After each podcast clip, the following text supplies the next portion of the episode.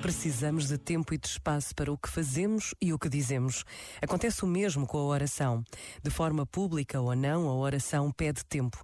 Pode ser tão breve como este minuto que passa, ou tão longa que necessite das horas de um dia e pede espaço.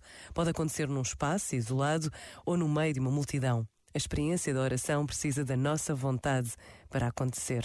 Um minuto é tantas vezes quanto basta para reconhecer a presença de Deus e o fruto da oração é sempre uma surpresa. Pensa nisto e boa noite.